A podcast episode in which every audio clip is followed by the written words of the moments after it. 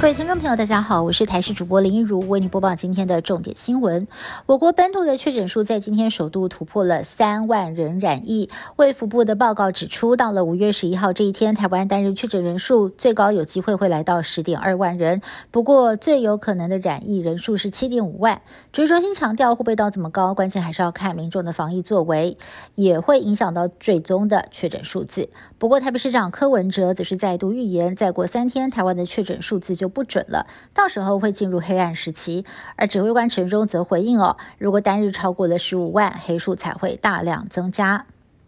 因应国内的确诊人数越来越多，指挥中心新增确诊条件，未来居家隔离、自主防疫或者是居家检疫对象使用快筛检测，如果是阳性，而且经过医师人员确认。即可视同确诊，如果一律，可以申请 PCR 裁剪。不过，快筛阳等同确诊的认定，可能会让推出防疫保单的业者惨赔。对此，陈时中回应，防疫单位没有办法帮他们思考这个问题。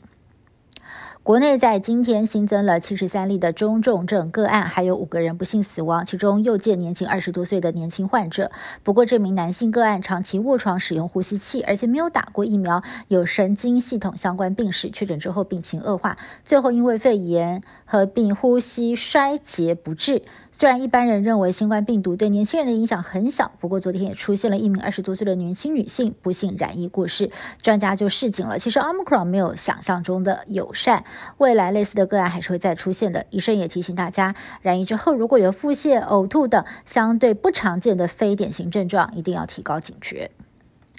本土疫情暴增，避免居家照护者转为中重症，指挥中心在今天配发两万人份。口服抗病毒药物支援送药到宅的服务，未满十八岁的民众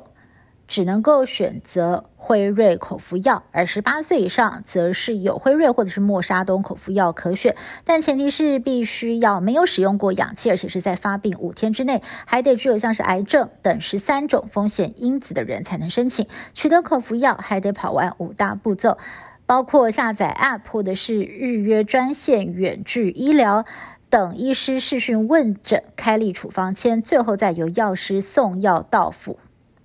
疫情严峻，有不少的民众质疑指挥中心的相关政策。有匿名的网友更疑似为此篡改了疫情指挥官陈时中的维基百科，谎称陈时中防疫失利，恶意放宽管控，害很多人确诊。将起诉陈时中渎职罪。对此，陈忠回应：先忙防疫，有一天会告。另外，假讯息同样趁乱来捣乱。Twitter 有不少贴文都说台湾的防疫失控，殡仪馆连夜烧不停。调查局介入侦办，发现疑似是境外势力的账号在散布假消息。疫情烧入了军中，有教招员反映确诊之后，却疑似被丢包。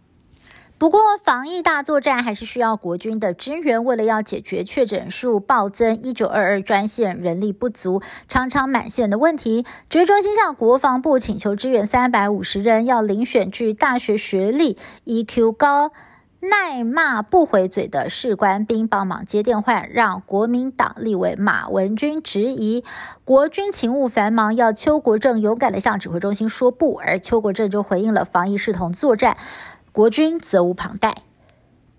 美国巨星 Tom Cruise 生涯初期的代表作《捍卫战士》推出续集，一隔就是三十六年。四号特别选在停靠在加州圣地亚哥的美国老航母上举行了首映会，拥有飞行执照的阿汤哥亲自开着直升机帅气的降落在航母的甲板上，受到了现场粉丝热情的欢呼。